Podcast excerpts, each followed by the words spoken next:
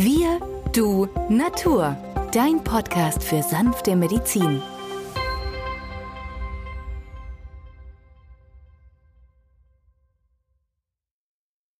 Hallo und herzlich willkommen zu einem weiteren Gespräch hier im Kulturhaus Osterfeld in Pforzheim.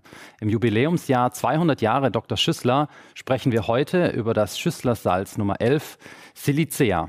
Mein Name ist Benjamin Hartlieb, ich bin Osteopath und Heilpraktiker und mit dabei ist wieder der Arzt, Biologe und Chemiker Peter Emrich.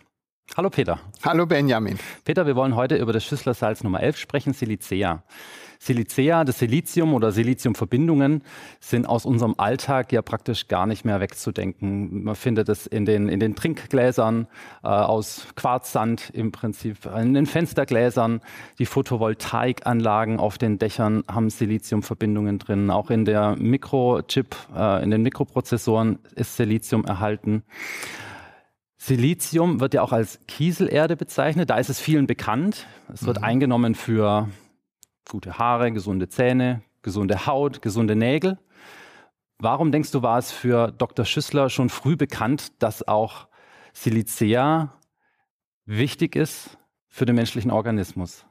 Weil er es tatsächlich nachlesen konnte, dass Siliziumoxid im menschlichen Organismus vorkommt. Und deswegen, Schüssler, seine Prämisse war ja, nur die Substanzen von zu verwenden in sein System von zwölf Mineralsalzen, die es ja in jedem Organismus gibt.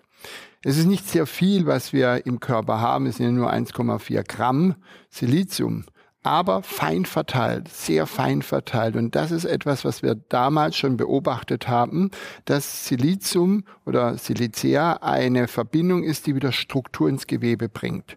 Ganz, ganz wichtig für Silicea sind ja eitrige Prozesse, entzündliche Prozesse, aber auch Entzündungen, die sogar an einem Zahnwurzel sitzen können, solche Granulome. Und die lassen sich mit potenziertem Kieselerde, nämlich Silicea D12, auflösen. Das kann man sogar im Röntgenbild heute nachweisen. Ich arbeite mit drei, vier Zahnärzten zusammen, die mir die Bestätigung dann per Foto belegen können. Das Granulom ist verschwunden.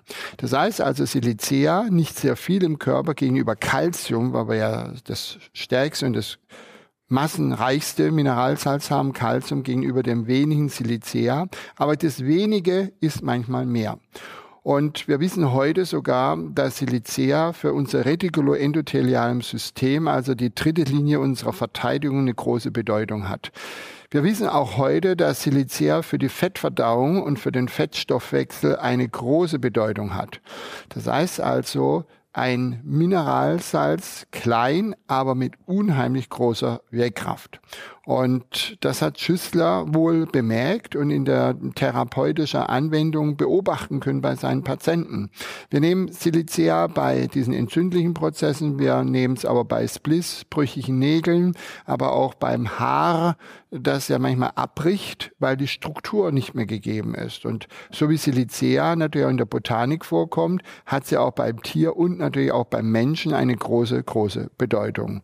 Und es ja, es gibt ja gerade in der, wenn ich da einhaken darf, in der, in der, in der Natur oder in den Pflanzen, äh, Silicea gibt Stabilität. Also als ich ähm, in Vorbereitung dieser Folge ein bisschen nachgelesen habe, ähm, die, die Bambuspflanze zum Beispiel, aus der in manchen ja, Kulturen ganze Häuser und Dächer gebaut werden, die sehr, eine, eine sehr hohe Stabilität hat, weist bis zu 70 Prozent Silicea auf. Wobei ähm, jetzt aus unserem äh, Regionen der Ackerschachtelhalm zum Beispiel, eine sehr ja, schlaffe Pflanze, im Stängel nur 10% Silicea aufweist. Also auch hier merkt man schon die Bedeutung, die dieses Mineral, die Kieselerde, für die Stabilität des Gewebes hat. Und wenn man das übertragen möchte auf den menschlichen Körper, dann ist es ja vor allem das Bindegewebe, ähm, was dann Stabilität gibt, was die Organe zusammenhält, die Gelenke zusammenhält und umgekehrt Silicea bei vielen Störungen des Bewegungsapparates, wo dann die Gelenke oder das Bindegewebe das Problem darstellt, auch gegeben wird. Sowohl innerlich als auch äußerlich als Salbe durchaus eine Therapieoption. Genau. Und daran erkennen wir, dass Silicea eine Substanz ist, die tatsächlich im Zwischenzellgewebe wirkt. Und Bänder und Sehnen stabilisieren wieder die Gelenke, den Knochen, der ja selber nicht bewegt werden kann, aber durch den Muskel, der dann aktiviert werden muss. Ja, dann kann sich das ganze knöcherne System bewegen. Und für die Impulse, für die Weiterleitung, dass das alles funktioniert, brauchen wir Magnesium. Ja, und aber auch Silicea vor Ort muss da sein. Wenn wir so Mikroprozesse anschauen, ja, wenn ich ein Glas jetzt runterwerfe, dann zerbricht dieses Glas. Ich habe Scherben mit Scherben, kann ich schneiden, deswegen wird Silicea in der Biochemie als das biochemische Messer bezeichnet. Wenn ich einen Dorn im Finger habe, also einen Fremdkörper, und gebe Silicea einer D12, dann wird dieser leicht unter Eider gesetzt und am nächsten, übernächsten Tag drücke ich drauf und wie Magic öffnet sich die Haut und der Fremdkörper kann nach außen äh, gedrückt werden. Und das ist das Faszinierende, wieder Struktur finden, Struktur geben. Und wenn ich überlege, dass sogar jetzt Silicon Valley man versucht mit Warner Brothers einen Film auf eine Glasplatte zu packen, eine Glasplatte mit zwei Millimeter Dicke, dann ist es für mich Faszination. Das kriegen wir heute hin. Aber diese Strukturen, hat Schüssler schon erkannt, sind in jedem Organismus wieder einzustellen. Es muss eine Regulation immer wieder harmonisiert werden. Und Professor Pischinger, ja ein äh, Physiologe aus Österreich, der sehr genau das Bindegewebe oder den Extrazellulärraum äh, beschrieben hat, also außerhalb der Zelle, der hat schon immer hingewiesen, dass also auch Kieselerde hier eine große Bedeutung hat, wieder die Struktur. Und allein durch das Bindegewebe, ja, kann unser Körper sich immer wieder heilen. Vorausgesetzt, das Bindegewebe ist in der Lage dazu. Wenn es blockiert ist, wenn der Austausch innerhalb der Zelle nicht mehr gegeben ist. Das heißt also, dass die Nährstoffe, Kohlenhydrate, Fette, Eiweiße, Vitamine, Spurenelemente und auch die sekundären Pflanzenstoffe nicht mehr in die Zelle gelangen, dann schaltet die Zelle ab. Und das haben wir gerade im Gehirn beim alten Menschen, die in die Richtung Demenzen gehen. Wenn man rechtzeitig Silicea anwendet, gerade in Kombination mit Calciumfluoratum, der Nummer eins, die wir ja in der ersten Sendung besprochen haben, dann haben wir eigentlich die beste Prophylaxe für demenzielle Erkrankungen, diesem vorzubeugen. Wir haben immer wieder Menschen, die mir begegnen, die sind über 90 Jahre, groß, aufrecht und sprechen klar, sind weise. Und wenn ich die frage, was haben sie so gemacht, dann erzählen die mir immer, ja, sie nehmen Silicea und Calciumfluoratum ein.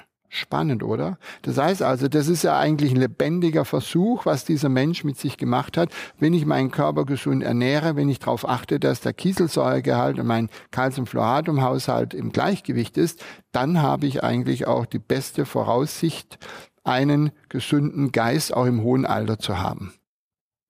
Lass uns nochmal auf eine wichtige Funktion zurückkommen, um die nochmal ganz gezielt anzusprechen und zu betonen. Du hast gesagt, Silicea ist das biochemische Messer. Mhm.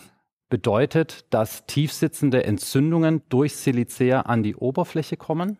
Oder direkt vor Ort abheilen.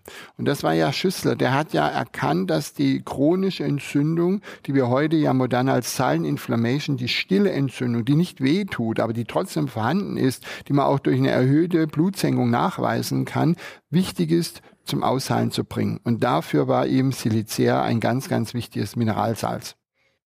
Und Schüssler hat ja auch die Eiterung, die Fistelung, die Entzündungen immer wieder erfolgreich mit Silicea behandelt, zu einem Zeitpunkt, als es noch kein Antibiotikum gab. Und wer aufmerksam zuhört, hat erfahren, heute ist die elfte Sendung, also gibt es noch eine zwölfte und das ist Calciumsulfuricum. Das werden wir nächstes Mal besprechen. Aber Silicea sind die entzündliche, eitrige Prozesse, die auf Wärme besser werden, wohingegen die Nummer 12 Calciumsulfuricum bei einer Kühle Besserung erfahren. Und so kann man die beiden Mineralsalze nie miteinander verwechseln. Wie würdest du empfehlen, Silicea einzunehmen? Gibt es da für dich eine Standarddosierung oder einen Zeitraum, über den Silicea mindestens eingenommen werden soll? Also das kommt immer darauf an, was wir haben. Haben wir einen chronischen Prozess, den können wir nicht rasch beeinflussen, dann nehmen wir Silicea morgens und abends eine Tablette in der D12 oder fünf Globuli oder fünf Tropfen für die, die auf Milchzucker reagieren. Zeitraum sechs bis acht Wochen locker. Dann beobachten wir, was geht, was verbessert sich, was ändert sich, ist neues Mineralsalz angezeigt oder haben wir deutlich eine Heilung hingekriegt, aber noch ein hundertprozentiges Verschwinden der Symptome. Dann wechseln wir auf Silicea D3 und geben das alle drei Tage.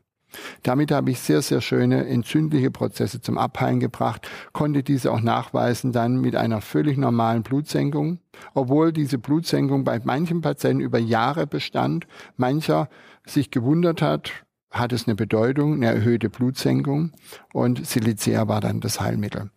Bei Menschen, die so Spliss im Haar haben, brüchige Fingernägel, dann ist es sinnvoll, dort längere Zeit D12 zu geben bis wir merken, dass ein Nagel von ganz unten, vom Nagelbett ganz nach oben wachsen. Geht ja fast über ein halbes, dreiviertel Jahr. Da wäre dann Zwischengaben, Pausen und immer wieder Überlegungen, ob man die Nummer eins mit der Nummer elf kombiniert für eine Woche und dann wieder sechs Wochen Silicea, wieder eine Woche Calciumfluoratum, die Nummer eins und dann wieder sechs Wochen. Solche Beobachtungen könnten wir machen oder aber auch mit der Nummer zwei zwischengeschaltet Calciumphosphoricum. Vielleicht können wir noch ein paar Anwendungsmöglichkeiten besprechen, bei denen gerade das Silicea sich sehr bewährt hat. Man findet häufig auch in der Literatur den Hinweis, dass Silicea bei, bei einem Gerstenkorn hilft, also Gerstenkorn ja. oder Hagelkorn, diese mhm. Entzündung am Unter- oder Oberlid. Ja, das sind ja Drüsen am Augenlid, die verstopfen und dann entzünden und dort hilft Silicea.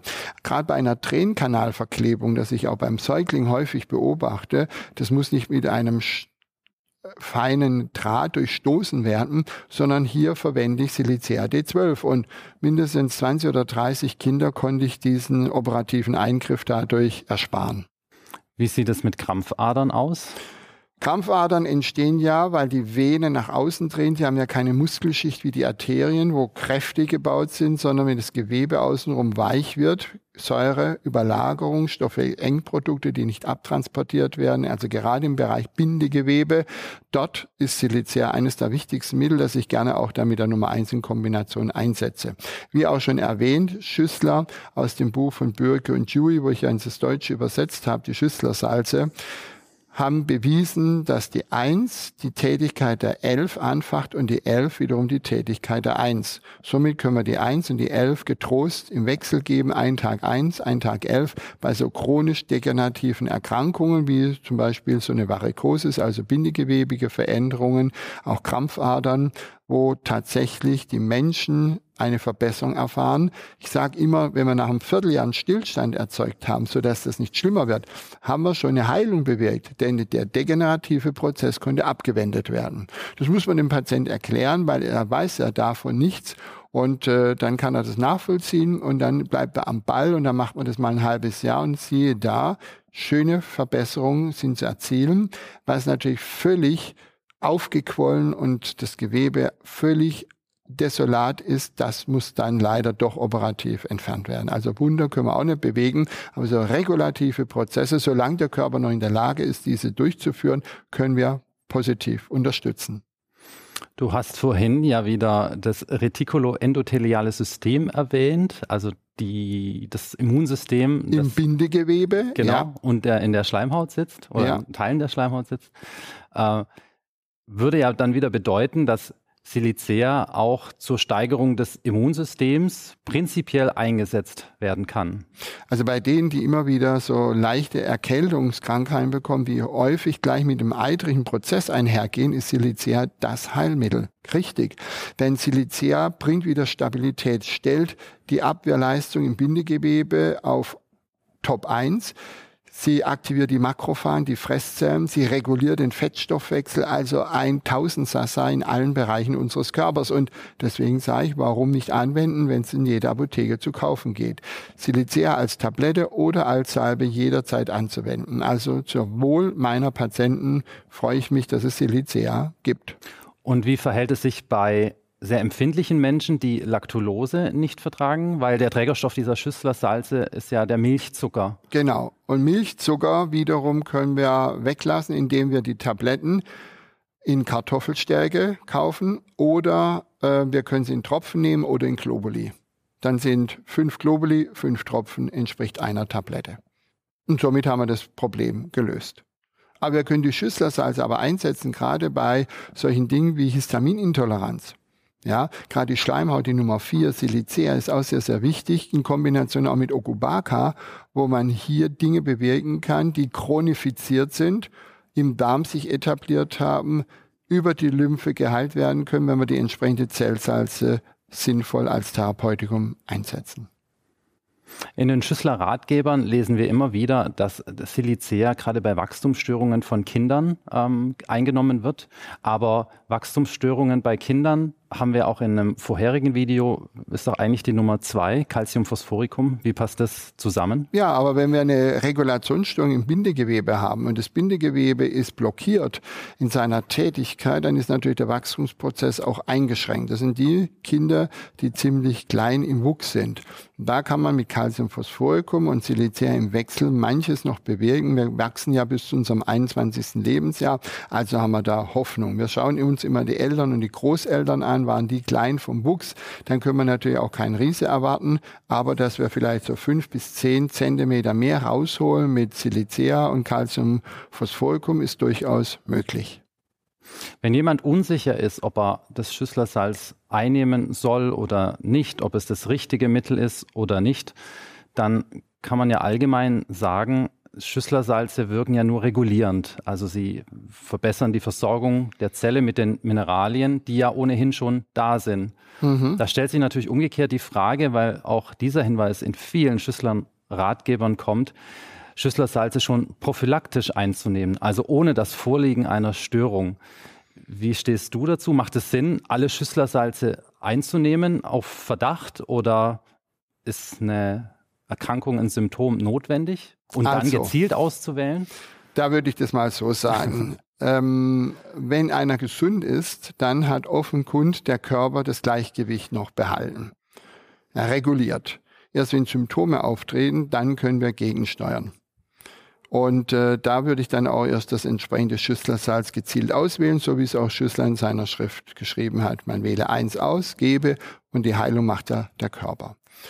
Wenn wir jetzt nun ähm, das Problem haben, dass Kinder immer wieder Infekte bekommen, Beispielsweise, sie frieren, auch ältere Damen, die laufen im Hochsommer mit dem Flanellkleid rum, dann deutet das schon auf Silicea hin. Das heißt also, wenn jetzt die kalte Jahreszeit wieder einbricht, dann empfehle ich diesen Patienten, nehmen Sie, wenn der Wetterumschwung eintritt, drei, vier Wochen lang Silicea D12 und schauen Sie, wie es ist. Danach hat eine am Tag, vielleicht am besten gegen Abend, weil dann kann nachts das Immunsystem regulieren, ausgleichen und die Menschen bleiben dann den ganzen Winter über gesund. Solche Effekte und solche Phänomene konnte ich also bei meinen Patienten hundertfach beobachten und das ist dann eine Regulationsbehandlung, weil ich weiß ja über all die Jahre davor, dass das Immunsystem kippt. Und wenn ich damit rechnen muss, dass etwas kippt, dann kann ich auch regulativ vorher etwas anwenden, um es zu stabilisieren. Und dann finde ich eine sinnvolle Sache. Vielen Dank, Peter, für die schönen Erklärungen. Vielen Dank fürs Zusehen. Wir hoffen, es hat Ihnen gefallen und bis zum nächsten Mal. Tschüss. Tschüss.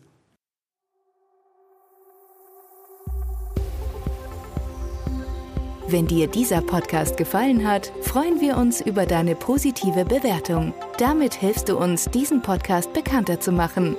Wir danken dir dafür.